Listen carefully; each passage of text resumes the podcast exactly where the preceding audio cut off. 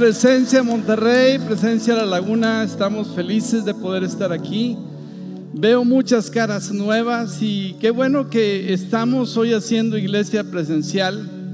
Realmente eh, considero que este es el normal que tenemos. Así que quiero invitar a cada persona que está aún en casa, que no esté esperando que las cosas cambien, porque esto no va a cambiar. Este es el normal que tenemos que seguir viviendo y estar presentes. Así que les animamos en el amor del Señor a que vengan, se congreguen. Estamos planeando una tercera reunión para el mes de octubre. Al final del mes de octubre. ¿Cómo ven, iglesia? Estamos planeando una tercera reunión a las 10:30 a partir de octubre 25. Así que si este lugar se llena en la primera o la segunda reunión, tú no te preocupes. ¿Verdad? Tenemos un corazón hambriento, tenemos un corazón por la casa, tenemos un corazón que late por, por las personas que puedan venir a escuchar la palabra de Dios y puedan conectarse con Dios. Así que queremos darte la cordial bienvenida a presencia. Qué bueno que estás hoy aquí. Así que hoy, hoy quiero continuar con la serie de carácter. ¿Cuántos estuvieron aquí la semana pasada? Bueno, los que no pudieron estar, iniciamos la semana pasada una serie que le llamamos carácter. Y, queremos invitarte que si no lo escuchaste, puedas ir a las redes sociales de YouTube, Spotify. Ahí están todas nuestras prédicas, todo el contenido de varios años.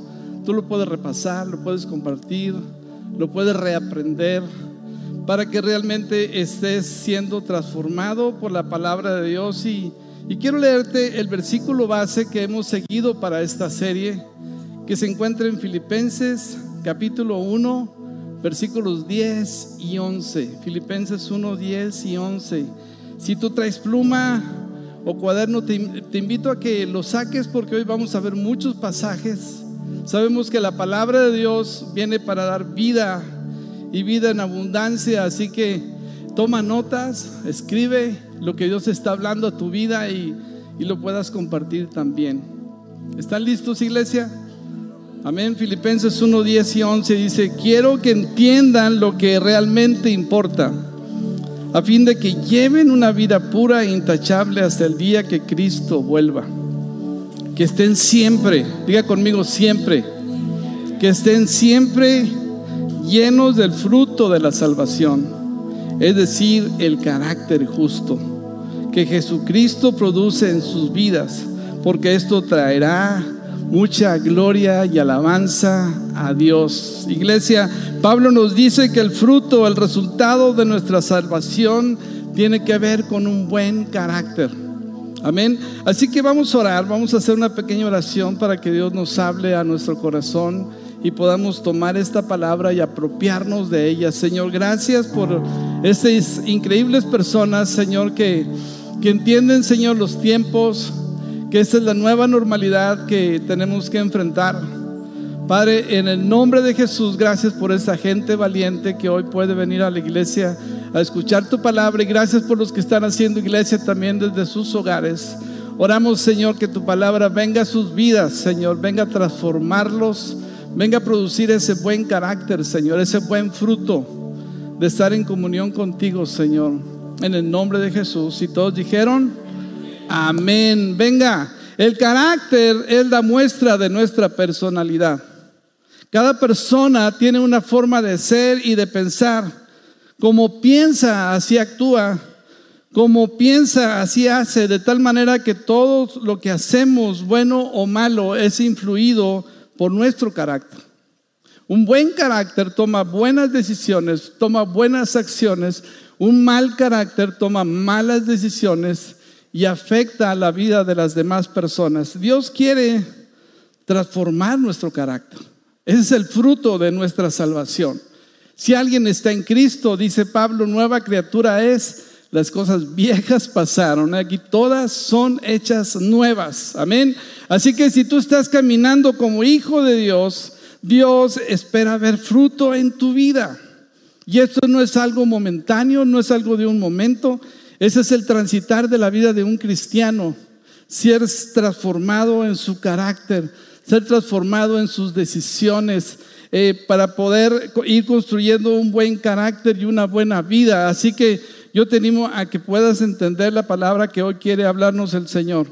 El tema de hoy le he titulado, no puedo ser lo que no quiero ser. No puedo ser lo que no quiero ser. Y, quisiera usar una historia muy sencilla para poder entender este, esta, esta, este, ese título o este tema. Pedro tenía un gran futuro como doctor. Las habilidades que, las cuales Dios había puesto sobre él era que pudiera llegar a ser un gran médico que descubriera eh, eh, eh, grandes investigaciones para poder sanar a muchas personas. Pero Pedro se distrajo en su vida y, no quiso abrazar los sueños de Dios. Sabía que había en él un diseño de Dios para ser doctor. ¿Por qué? Porque tenía compasión por las personas, tenía compasión por las almas. Algo había dentro de su interior cuando veía una persona débil que quería buscar la manera de poderlo ayudar para quitar y ablandar el dolor en su vida. Pero Pedro se llevó, dejó llevar por las circunstancias, por sus amigos, perdió la visión, no abrazó, no quiso pagar el precio, no quiso vivir el sacrificio de preparar su vida para ser la persona que Dios había planeado que él fuera. Y finalmente aquel fue un sueño frustrado, no pudo ser. Y finalmente vemos en la vida de Pedro cómo al no querer abrazar los sueños de Dios para su vida, no pudo convertirse en la persona que Dios tenía planeado y los sueños que Dios tenía planeado para él. Y creo que esta analogía nos puede servir mucho. No podemos convertirnos en la persona increíble que Dios tiene para nosotros si no estamos dispuestos a abrazar, a vivir el propósito y la intención de Dios para mi vida. Hay una intención de Dios, hay, un, plan. Estuvo rápido los reflejos, ¿verdad? hay un propósito, hay un plan de Dios para cumplirse, pero creo que el secreto está en que nosotros abracemos esos planes. Nuestros padres nos dicen, oye, tú eres una persona increíble, con muchos dones, con muchos talentos. ¿Por qué no te decides abrazar el modelo y el diseño de Dios para tu vida? ¿Por qué no te decides a ser la persona que Dios soñó? Y algunos queremos llegar a la conclusión de, esos planes sin hacer nada intencionalmente. Tú no puedes ser la persona que no quieres ser. No puedes llegar a ser la persona increíble que Dios planeó y tus padres pensaron en ti si no estás dispuesto a abrazarlo y a seguir en esa dirección. ¿Estamos entendiendo, iglesia? ¿Sí? Y, ese es el tema de hoy. El carácter entonces tiene que ser transformado. Romanos 12.2. Vamos a entrar. Traigo una, una, una versión en la traducción lenguaje actual que lo quiero leer, este pasaje. Dice, y no vivan ya como vive todo el mundo al contrario, cambien de manera de ser y de pensar. Así podrán saber qué es lo que Dios quiere. Es decir, todo lo que es bueno, agradable y perfecto. Pablo le dice a la iglesia y nos dice a nosotros, no vivan como el mundo vive. No vivan según las costumbres, no se dejen arrastrar. No se dejen llevar, no se dejen influir por personas que, no que viven la vida sin sentido y sin propósito. Dejen que Dios les cambie la manera de ser y de pensar. Pablo nos habla entonces que hay una manera correcta de cambiar nuestra vida y tiene que ver directamente con cambiar nuestra manera de pensar. Cuando cambiamos nuestros pensamientos, ponemos los pensamientos de Dios, los pensamientos correctos, vamos a poder tomar buenas decisiones. Cuando dejamos que nuestros propios anhelos, nuestros propios pensamientos nos invadan, nos vamos a distraer y vamos a perder la intención de Dios para nosotros. Amén. Iglesia, así que yo quiero que abraces y que puedas orar a Dios y puedas ver cuál es la intención de Dios para tu vida. ¿Alguna vez tú le has preguntado, Dios, ¿qué onda conmigo? ¿Qué tienes tú planeado para mí? ¿Sí? Yo desde que me convertí, mi sueño fue servir a Dios, predicar la palabra de Dios, pero eso tenía un precio, tenía un costo. Y es que tuve que sacrificar otras cosas, tuve que poner mis pensamientos alineados con la intención de Dios. Porque sabes que muchas veces nosotros queremos cambiar y no lo logramos, no nos convertimos en la persona que queremos ser porque realmente no queremos ser eso. ¿Sí, sí estás entendiendo? Queremos convertirnos y llegar a ese punto sin, sin realmente cambiar nuestra manera de pensar. Y, y en ese propósito de Dios, de que Dios quería usarme y esa intención que Dios había puesto en mi corazón de servirle, de predicar su palabra, pues se empezó a dar de menos a más, sirviendo en la iglesia, sirviendo en un grupo conexión, como líder de jóvenes, preparándonos en un instituto bíblico, abrazando los sueños de Dios. Y yo quiero invitarte a través de esta predicación que puedas abrazar los sueños de Dios y permitas que tus pensamientos sean transformados para que tu carácter realmente pueda serle útil a Dios. ¿sí? De tal forma que no vivas en frustración, que no vivas en fracaso, sino que realmente puedas ser la persona que Dios tenía planeado que fueras, ¿sí? Y eso tiene que ver con cambiar nuestros pensamientos, rendirnos al propósito de Dios para nuestra vida. Amén, iglesia. Pablo nos dice en Filipenses 1.10 que estemos llenos del fruto de la salvación, que estemos eh, realmente anhelando el carácter de Cristo. Ahora, cuando, cuando leemos esto, eh, eh, entra una guerra en nuestro interior, porque tenemos que abrazar lo que no queremos, tenemos que abrazar lo que no podemos, tenemos que abrazar lo que muchas veces no somos. Y, la verdad es que es una decisión, ¿sí? Vivimos por elección, vivimos por decisiones, iglesia.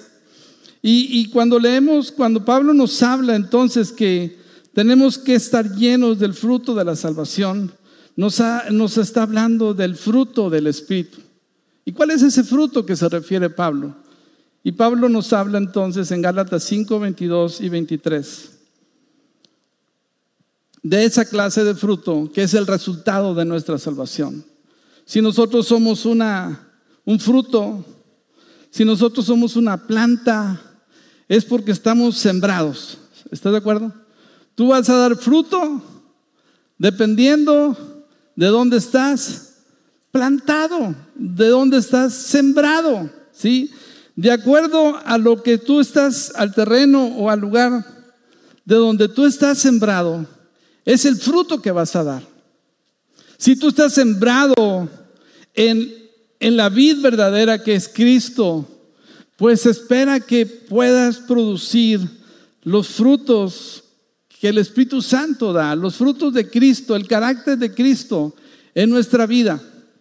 Y Gálatas 5, 22 y 23 nos dice entonces el fruto, el resultado de la, que se espera de la persona que está sembrada en Cristo, en la vid verdadera.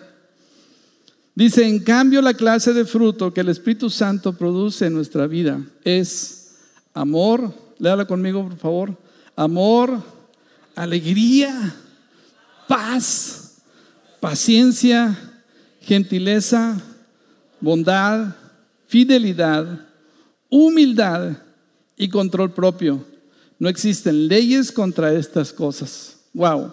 Para algunos de nosotros esto puede chocar mucho con nuestro carácter, porque quizás eh, el amor no fue algo tan abundante que recibimos de nuestros padres.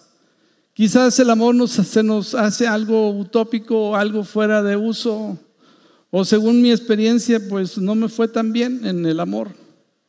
Y entonces eh, luchamos contra entender el amor de Dios. El amor de Dios es diferente que el amor que el mundo da. Amén, iglesia. El amor que Cristo da es un amor sacrificial, es un amor que, que lo da todo sin esperar nada, es un amor eh, sin, sin, sin loco, porque nos ama a pesar de que hemos fallado, que hemos pecado. Pero nosotros entonces, para poder producir eso, tenemos que entender que ese es el diseño de Dios. Cuando vemos este fruto, vemos el fruto del carácter de Cristo. Cristo es amor, Cristo es alegre, Cristo es paz. Dice, eh, mi paz os doy, mi paz os dejo, no es como el mundo la da.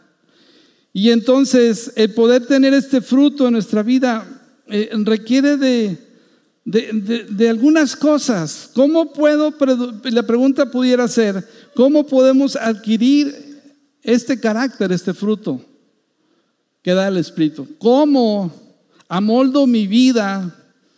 ¿Cómo intencionalmente dirijo mis, mi, vida, mis acciones para poder producir esto que dice Pablo?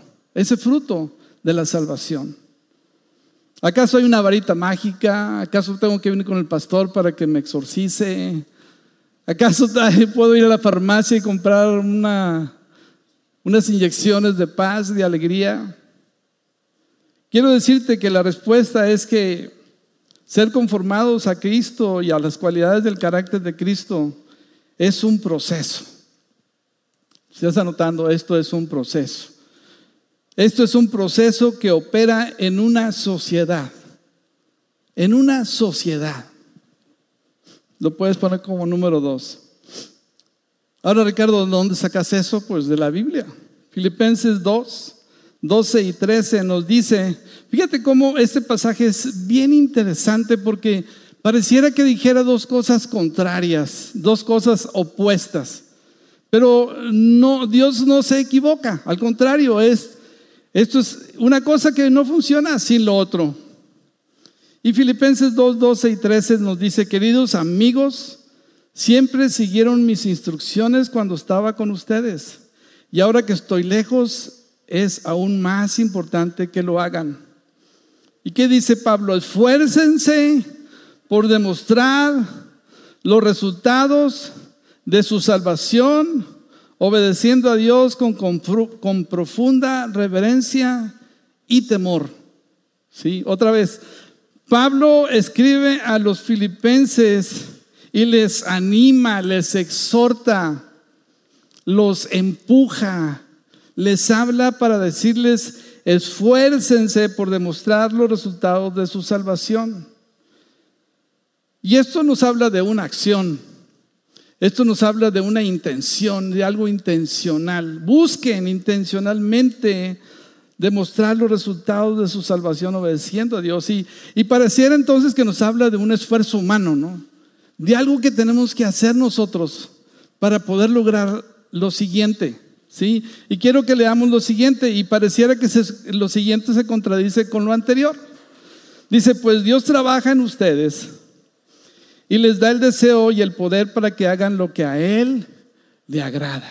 Wow. Por un lado me dice, esfuérzate, pero por otro lado me dice, Dios lo va a hacer. Y creo que aquí hay los dos puntos de esta sociedad, de este proceso. Número uno, Pablo dice, esfuércese por demostrar. Y en otras palabras, no habrá un cambio si no estás dispuesto a abrazar el proceso y la necesidad de ser transformado conforme a la imagen de Cristo. No puedes, no puedo ser lo que no quiero ser. ¿Estás entendiendo eso, iglesia? Número uno, Pablo les dice, ¿saben qué? E, entiendan que hay un proceso de la regeneración. Ya han sido perdonados, ya han sido justificados delante de Dios, ya han sido justificados, hechos justos delante de Dios, pero hay algo más. Se tienen que parecer a Jesús. Se tienen que parecer a lo que dice Gálatas 2, 22 y 23. Eso sucede cuando entiendes que es un proceso que está en sociedad. Tú haces una parte. La parte que tú haces, dice Pablo, es abraza el proceso. Entiende que eso es lo mejor que Dios tiene para ti. No luches con la idea de podrá tener una opción diferente Dios para mí. Abraza el proceso y entiende que es necesario que cambies tu manera de pensar, para que cambie tu manera de vivir. Si no abrazas el proceso, va a ser difícil que suceda lo siguiente. Cuando tú abrazas el proceso, cuando tú entiendes que tienes que ser transformado en tu interior, en tu vida, en tu carácter, entonces sucede lo siguiente. Sucede lo que dice después. Entonces Dios va a producir, pues Dios trabaja en ustedes y les da el deseo y el poder para que hagan lo que a Él le agrada. Wow. ¿Sí estás entendiendo, iglesia? ¿Estamos entendiendo? Levante su mano. Cuando tú abrazas el proceso y entiendes que ese es el modelo, ese es lo que Dios quiere, Dios quiere que el fruto de nuestra salvación es que es un carácter justo. Y eso no es opcional. No es opcional, iglesia. Jóvenes, no es opcional. Hay, una meta y hay un propósito y Dios va a luchar para que cada día te parezcas más a Jesús. Y va a producirse más rápido ese cambio cuando lo abraces, cuando quieras ser lo que Dios quiere ser, pero no vas a poder ser lo que no quieres ser. Nunca podrás ser un buen cristiano, nunca Dios va a poder transformar tu vida si tú no quieres, si tú no entiendes, si no te dispones, si no me dispongo. Por eso dice, esfuércense por alcanzar, con temor y reverencia.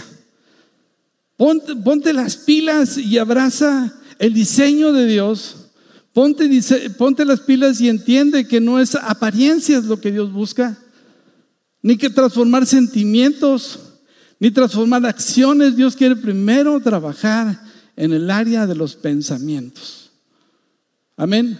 Y luego entonces, cuando lo abrazas, esta sociedad opera donde Dios te da el poder para hacer lo que no puedes hacer.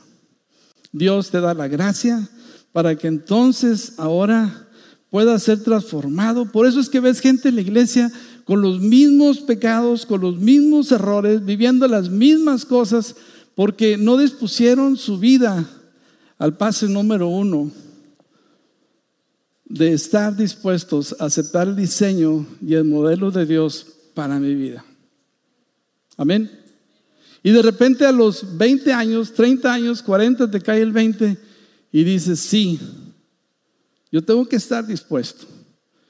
Y cuando estás dispuesto, entonces Dios cambia, Dios empieza a obrar.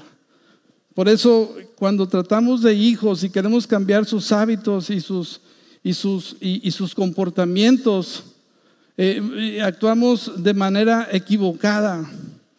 Cuando tenemos que orar, Dios cambia sus pensamientos. Cambia su, todo su rollo que trae, todas esas ideas locas que están en su mente. Porque si no, no va a cambiar. ¿sí?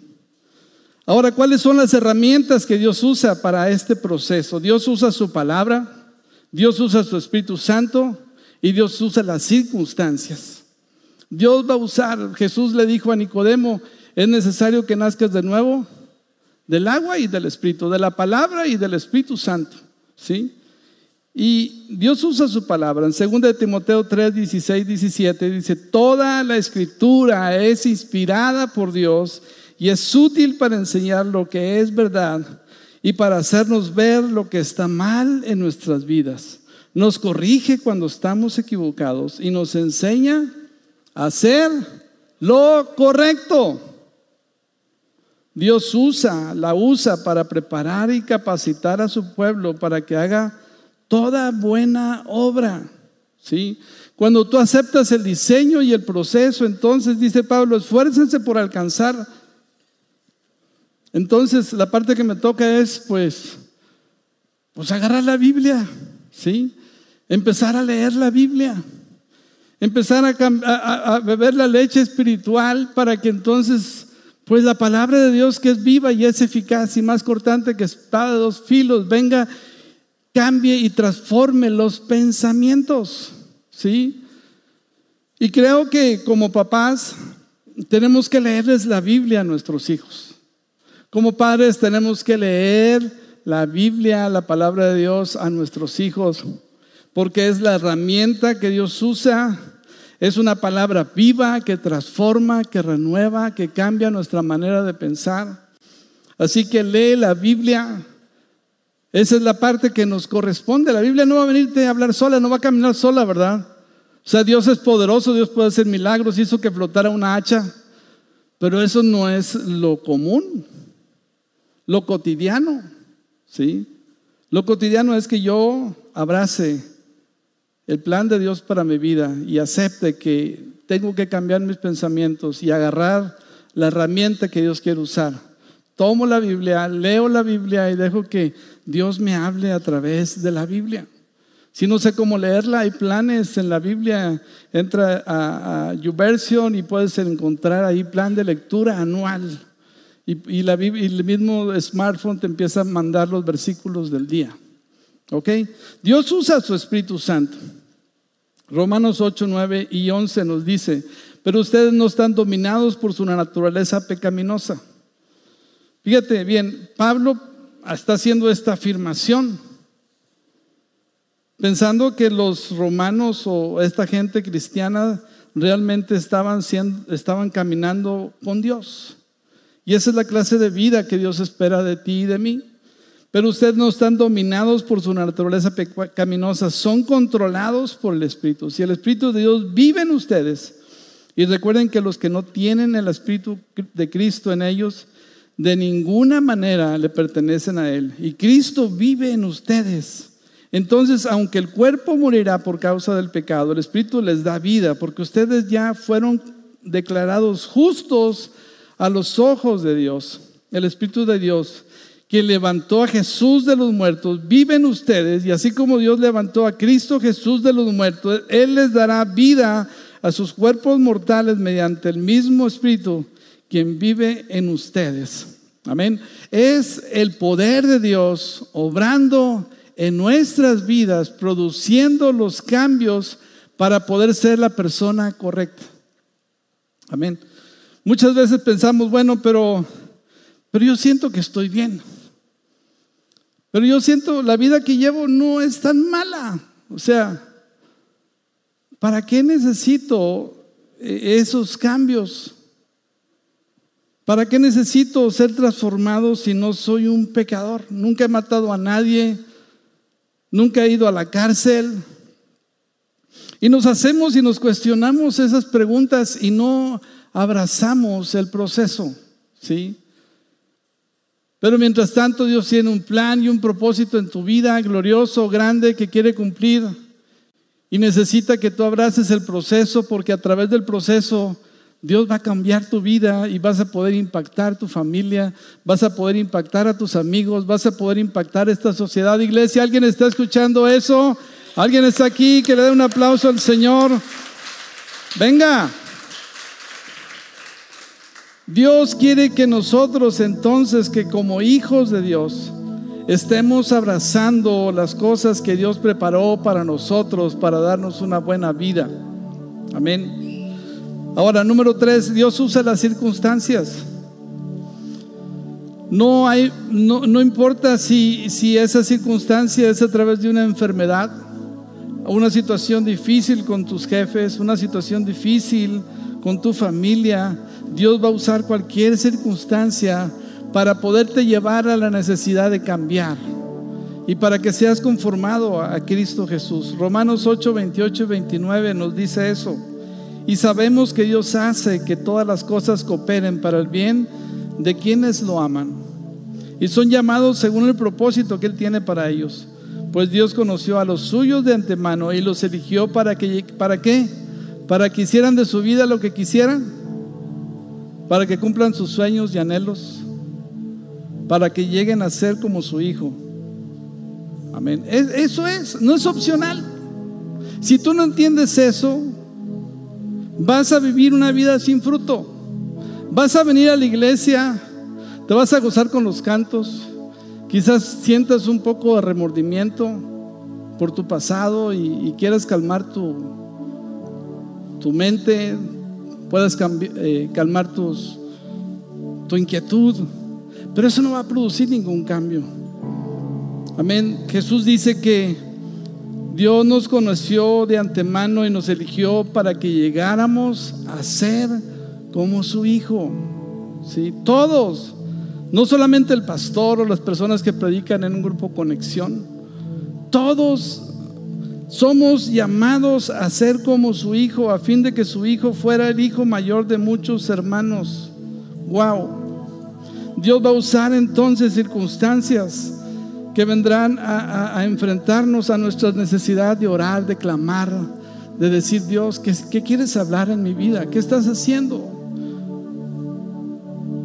Dios moverá montañas, situaciones, usará al diablo, al enemigo incluso, como lo hizo con Job, para poder conocer realmente a Dios. Como lo dijo él, ahora te conozco. ¿sí? Y si tú estás aquí, estás entrando a una escuela, estás entrando a una escuela, a la escuela del carácter, ¿sí? donde nos titularemos cuando muramos y podamos en el proceso de estar aquí poder conformarnos a Jesús. ¿sí? Y, abrazar es la mejor opción. Abraza el proceso, muere a tu carne, muere a tus malos pensamientos. Ahora, ¿cómo puedo hacer que esta sociedad opere de la mejor forma? Ya dije tres herramientas que Dios usa, su palabra, su Espíritu Santo y las circunstancias. ¿Qué otras cosas Dios podemos hacer para que esta sociedad funcione de la mejor manera? Número uno, tres cosas únicamente quiero darte.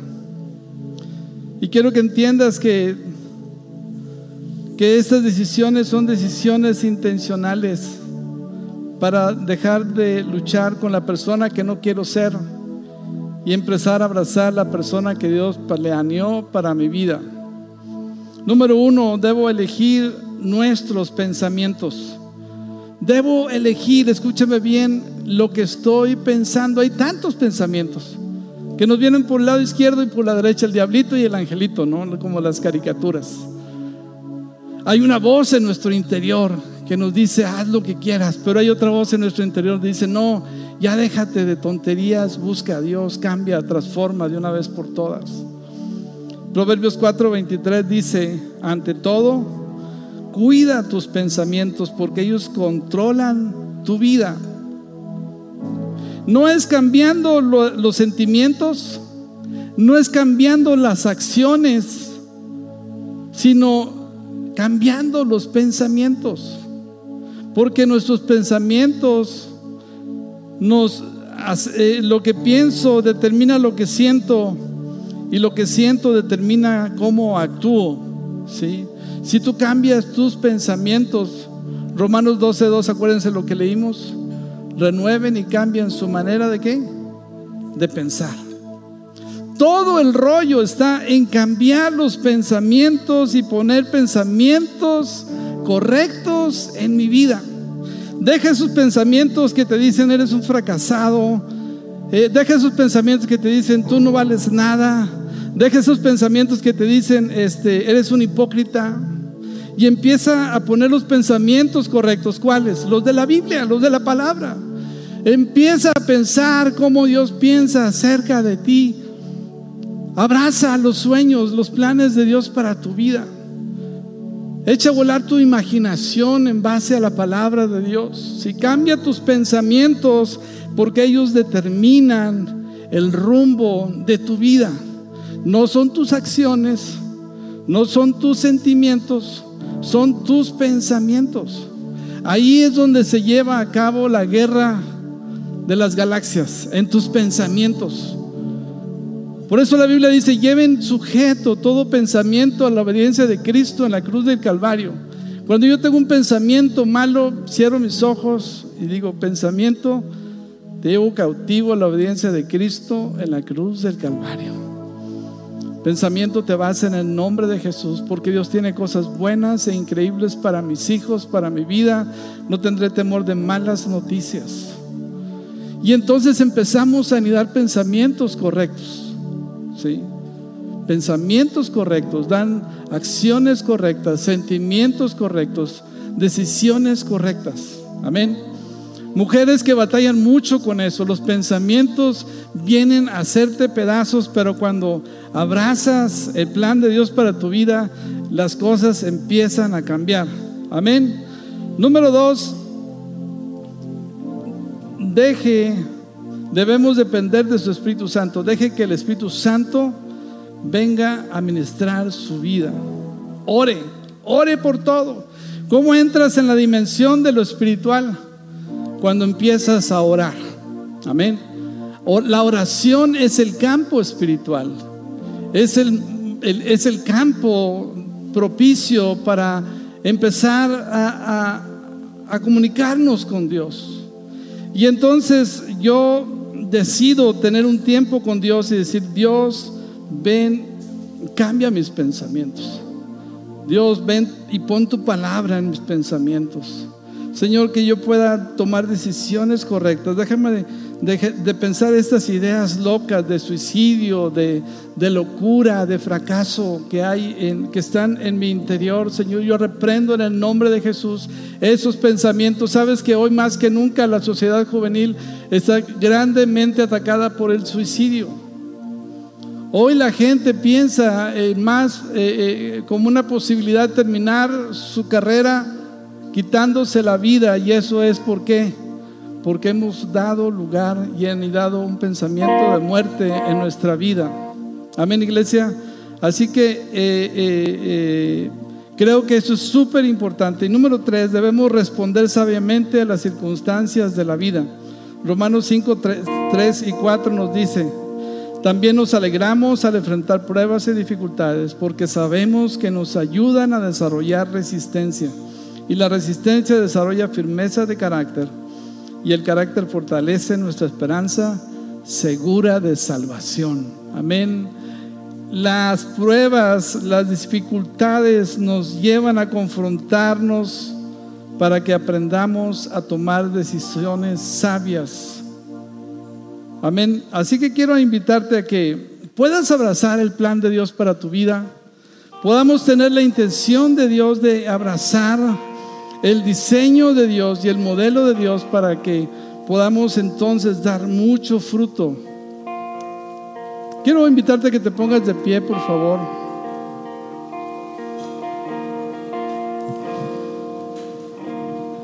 Y en esta mañana quiero que te quedes con este pasaje que voy a volver a leer, Filipenses 1, 10 y 11. Quiero que entiendan lo que realmente importa a fin de que lleven una vida pura e intachable hasta el día que Cristo vuelva. Que estén siempre llenos del fruto de la salvación, es decir, el carácter justo que Jesucristo produce en su vida, porque esto traerá mucha gloria y alabanza a Dios. ¿Cuántos abrazan el plan y el proceso de Dios para su vida? ¿Me puedes levantar tu mano? ¿Cuántos entienden que ese proceso esa sociedad funciona donde yo pongo mi parte y, le digo a Dios, Dios, quiero ser transformado, quiero ser cambiado, quiero que tú me transformes mi manera de pensar. y la segunda, permitirle que el poder de Dios actúe en nosotros para transformar lo que nosotros no podemos, pero que Él lo puede hacer. Padre, te damos gracias Dios. Gracias Dios por tu palabra. Gracias Señor porque eres bueno y tienes planes de bien para nosotros. Gracias Jesús por esos planes preciosos, Padre. La Biblia dice que tú tienes pensamientos de bien y no de mal para darnos un futuro y una esperanza. Hay un buen sueño, Señor, para mi vida. Hay un buen plan para mi vida, Señor. Permíteme vivirlo. Permíteme experimentarlo, Señor. En el nombre de Cristo Jesús. Venga, iglesia.